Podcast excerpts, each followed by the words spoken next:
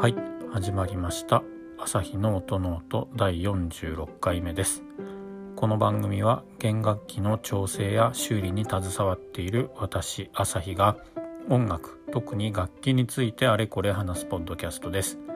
楽器本体のいろいろから弦などのアクセサリーそして音ノートに関して思うがままに語っていきます。番組を通して普段触れる機会の少ないバイオリンやビオラチェロなどに少しでも興味と親しみを持ってもらえたら嬉しいです。はい。46回目朝日のトノートです。ゴールデンウィークも今日で中日ということでいよいよいよいよ？ようやく家のことも一段落をしてですので今日は久しぶりにと言いますか家でちょっと作業をしていたといった感じです。昔以前までは家に作業台を置いて、作業ができるような状況っていうのを作っていたんですけれども、えーとまあ、それがなくてもあの細細かなさ、えー、作業に関しては家でもできるという作業台がなくても家でもできる。でもし何かこう大きなものとか大きな、えー、作業工程とかですね。あとはクランプとかそういったものが必要な場合はまあ職場でやればいいか。っていうことで考えを改め直して今のところはですので家に作業台を取っ払ってしまいまして作業台といってもまあ自分でただ作っただけなんですけどそれももう駒駒がしてというか崩して今はない。で普通のまあテーブルでちょっと作業をするというような形でやるように時間が取れた時はやるようにしています。ですので今日は何をしていたかというとパフリングという部分の下準備で、まあ、溝トレンチ掘りをやっておりました、えーと、パフリングっていうのはどこかっていうとですねバイオリンのこう楽器をイメージしてもらって胴体部分ネックとか指板ではなくてあの楽器の本体みたいなあの部分の、えーと、表板と裏板の何、えー、て言うんですかね外外円周外側に沿ってぐるっと一周二重の線みたいのがこうぐるっと一周回っていると思うんですけどあれのことを、まあ、パフリングっていうふうに言います。であれは、えー、今日はその溝を掘っていたというふうなお話をしたんですけど実はそうなんですね。あれは筆とかペンとかで書かれ書いて描いてあるものではなくて実はそういった二重の構造になっている木をですね、えー、溝を掘ってその溝にきれいに入れ込むっていうような形になっています。ですのでちょっとまあ象まあいわゆる象眼っていう感じにはなるんですけどそれのまあ下準備段階えー、とまだそのパフリング本体をこう溝に入れて接着するっていうわけではなくてその溝を掘るそのための溝を掘るっていうふうなことをやっていました。で,、まあ、で大体 1.2mm1.3mm ぐらいの幅で、えー、と二重線になっているっていうふうに、えー、とお話今したんですけど黒,、まあ、黒炭とかそういった、まあ、黒い木をの薄いものを薄い木で、え、1枚そのまあ普通の白っぽい木をサンドイッチのように挟むと黒白黒っていう風な形の、えー、酸素酸素構造というかそういったものができると思うんですけどそれをまあ溝の中にこう入れ込んであげると、まあ、楽器全体外側旗から見るとなんか二重のラインがこう引かれているように見えると。いう感じになっています。ですので、えー、よく、まあ、もしバイオリンを見る機会があるとかですね展示会に行きましたとかあとは弦楽器フェアとかそういったものとかでですね楽器を見る機会があったらそこのところじっくり見てみていただくとあ本当に木その黒白黒のサンドイッチされたなんか細い木みたいなものがこう入っているということであのそれを見ることができると思います。これ作家さんとかでもやっぱり使う木も違えば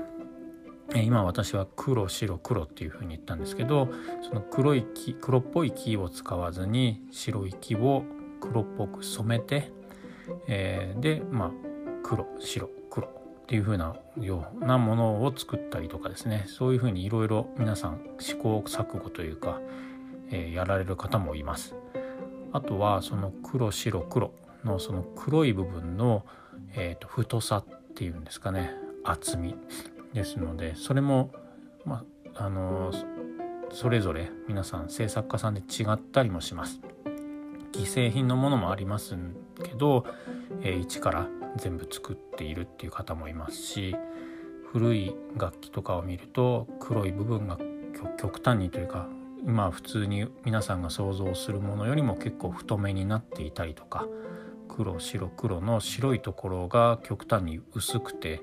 なんか二重線が結構太めな感じで引かれているそういったパフリングパフリングを見ることもあると思いますのでその辺もこう注意をして見てみると楽器の個性みたいなところが見えてきて面白いんじゃないかなというふうに思います。そうですねとはパフリングは全体としてこう綺麗にこう入ってその溝に入って接着されてるんですけど、えー、また楽器の形をイメージしていただくとこうくびれている部分の、えー、上下2つがこう尖っているコーナーがあると昔のこと前以前話したことで言うとプンタって言われる部分ですね。あのあそこは、えーと、こう尖ってそのパフリングが尖っているところがあるんですね。尖らせるように作るんですけどその部分の尖り方とかですね、えー、その合わせ方とかその部分の。その辺もあの制作家さんであとはまあ作っているモデルによっても、えー、少しずつこう違いがあるので、えー、詳しくこう見てみて見てみるとあのまたそれも個性っていうのが垣間見れて面白いんじゃないかなというふうに思います。ですのでこの辺は何でしょうね分かる見る人が見るとというか知ってその部分を見ると今まで見えてこなかった新しい視点みたいなものが見られてすごく面白いんじゃないかなというふうに思います。でこれは表板と裏板両方ともありますのでその辺表と裏で、えー、そのパフリングの厚み黒い部分の厚みを変えたりとかっていうことは基本的にはしないと思います。だいたい何でしょう表も裏も同じ、えー、材料同じパフリングの材料を使ってやることがほぼほとんどですのでですのまあその方が統一感がえー、出るまあ当たり前なんですけどそういったところもありますのでもし自分がバイオリンをやっていて、まあ、古い楽器持ってますっていう風な方で表側と裏側を見てみた時になんか幅が黒いところの幅が違うぞとかあとは黒いところの色が表側真っ黒だけど裏側はなんか茶色く色あせてるぞとかいうことでもし違いがあればそれはもしかしたら表板だけ違う楽器の表板をくっつけてる、えー、オートバイとかの世界でよく2個1って言って2つのオートバイから1台を作るみたいな感じで言ったりもするんですけどそういったことがされている可能性があったりもします。ですのでもし興味興味があるというかまあ、心配な方はちょっと見比べてみてもいいかもしれないですしまあそういうことは本当に稀だとは思うんですけど私もそういった楽器表と裏が違っていてでこれ違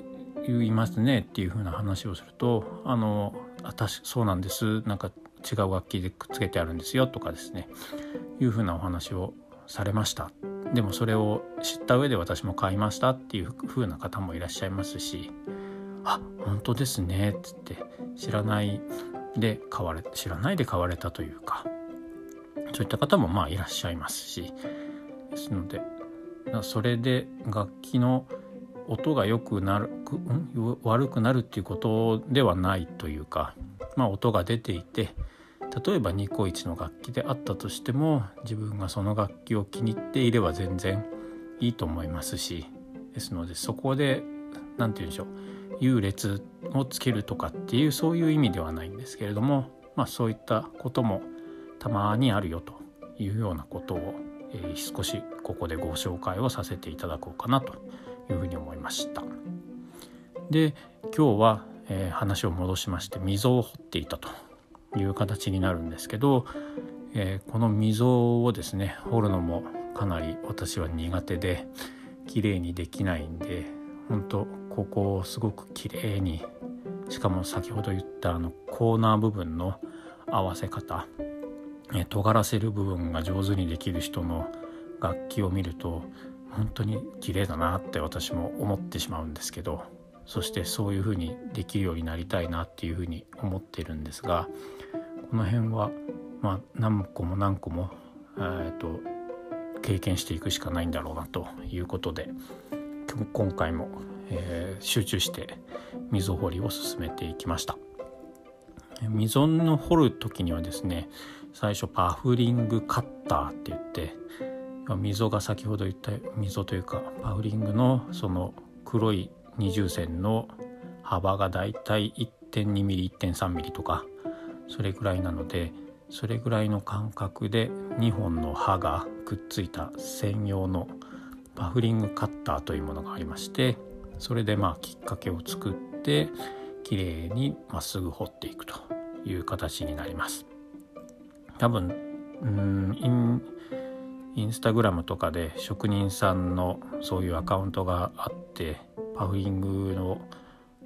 その溝を掘っているところとかパフリングカッターと呼ばれるものの道具をこう紹介している投稿があったりとかっていうのもあるかもしれませんのでその辺も見てみていただけると面白いんじゃないかなと思います。パフリングカッターも本当自作自分で作る方もいますし私は